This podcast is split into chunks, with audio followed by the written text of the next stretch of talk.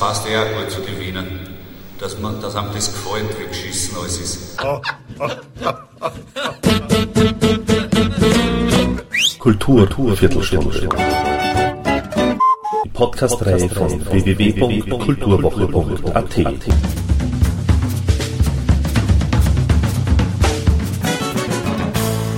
Präsentiert von Manfred Horak.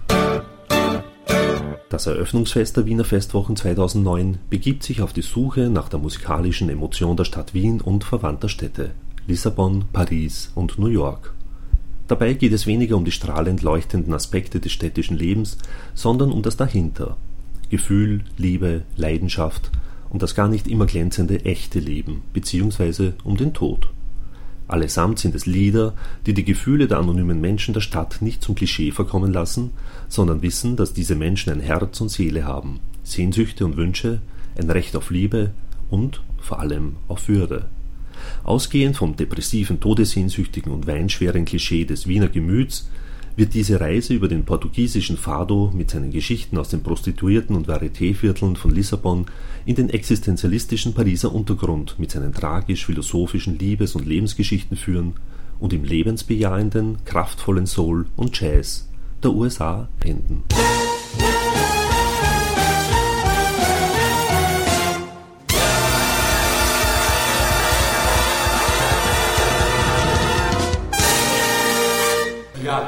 Guten Morgen. Äh, es gibt einen alten Witz, der nicht sehr lustig ist, äh, aber trotzdem hier erzählt werden muss. Warum ist es am Donauturm so schön? Weil das der einzige Punkt in Wien ist, wo man den Donauturm nicht sehen muss. Äh, und die Idee hinter dem unlustigen Witz ist natürlich bestechend. Wenn wir etwas über das Wienerlied oder Musik aus Wien erfahren wollen, müssen wir wissen, wie die Musik in der Welt, in den Großstädten ist. Sonst wissen wir ja nicht, wo die Wiener Musik hier reinpasst. Ja. Gut, da könnt ihr jetzt viel drüber sagen, aber das soll ungesagt bleiben. Vielleicht hört man nicht ein bisschen was davon.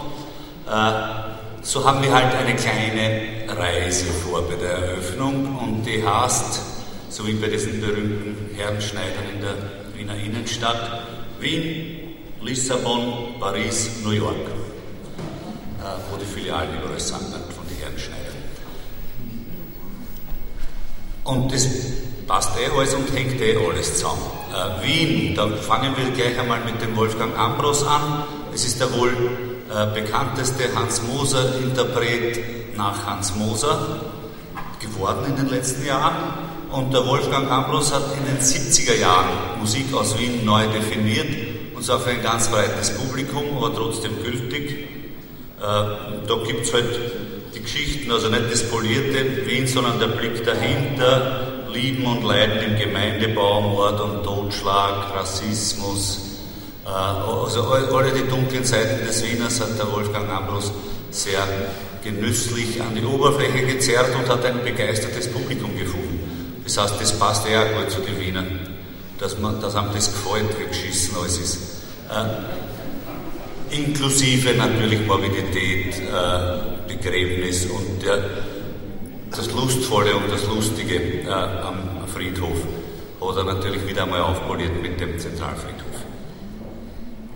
Wir haben aber auch äh, Gustav hier, eine äh, Musikerin, die sozusagen der zeitgemäße äh, aufspürt, die äh, nicht in der Mundart, sondern auf Hochdeutsch Befindlichkeiten aufspürt, die eher verstörend sind. Die, äh, sie ist nicht weinselig und nicht rührselig, sondern zornig. Sie stellt Postulate auf und stellt die Postulate dann gleich wieder in Frage. Das heißt, wir ahnen, sie stellt die wichtigen und richtigen Fragen. Das ist Gustav. Äh, wir haben Lissabon und da haben wir Dulce Pontes. Ich habe Dulce lang geübt, aber ich kann es noch nicht. Äh, es ist schwer. Wir haben viele, vorhin viele verschiedene Menschen angerufen in ganz Europa und Vorschläge erbeten, wie wir diesen Vornamen aussprechen. Nicht wichtig. Wichtig ist, dass Frau Pontes die Krone des Fado übernommen hat vor einigen Jahren, äh, dass Amalia Rodriguez, die Königin des Fado, die 1999 leider gestorben ist, das an Dulce Pontes weitergegeben hat. Wichtig ist in dem Zusammenhang, den wir besprochen haben, dass Frau Pontes äh, durch viele Musiken durchgegangen ist und viele verschiedene Musiken interpretiert hat, bevor sie zu dem, was sie als Kind bereits gesungen hat, kompetent mit ihrem Onkel, nämlich zum Fado zurückgekehrt ist. Wir ahnen, dass man die Musik von daheim erst kompetent singen kann, wenn man viele andere Musiken von nicht daheim auch kompetent beherrscht. Wir haben Juliette Greco, da muss ich glaube ich fast überhaupt nichts sagen, oder ich befürchte für jüngere Menschen dann doch wieder. Sie ist aus der Resistance gekommen und in den Untergrund gleich wieder gegangen, nämlich in die Keller. Sie hat dort äh, die Existenzphilosophen, die vielleicht das gerade erst erfunden haben, die Existenzphilosophie oder die sozusagen am Beginn auch ihrer schriftstellerischen Karrieren standen, getroffen. Sartre hat, war der Erste, der Juliette Greco Texte gegeben hat von sich selber, von ihm, mit der Bitte, sie zu vertonen und zu singen. Äh, sie war sozusagen die, das Optische vom Existenzialismus. Existenzialismus war nicht nur eine Philosophie, das war eine Mode, das war eine Musik.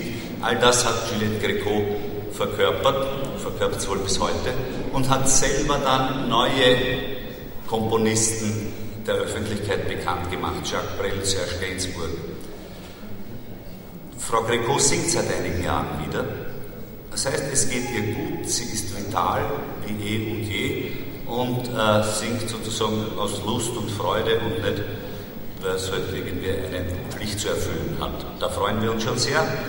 Wir haben zuletzt Randy Crawford, eine der großen Stimmen der Soulmusik.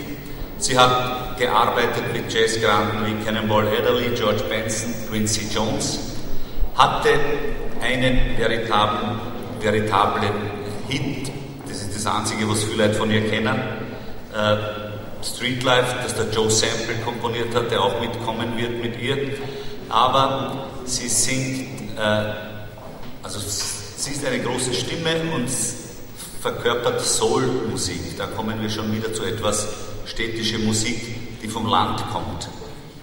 Das, was die, die schwarze Community, die ehemaligen Sklaven beim Gottesdienst gesungen haben, das ist die Basis der Soul-Musik. Die hat das verwirklicht. Das heißt, das morbide, todessehnsüchtige in Wien und dann eine sehr spirituelle, äh, sozusagen, ja, spirituelle Musik, die aber sozusagen ins Städtische verwandelt wurde, mit Lebenslust, aber mit diesem bisschen Melancholie, das in Wien und in Portugal besonders sich durchzieht.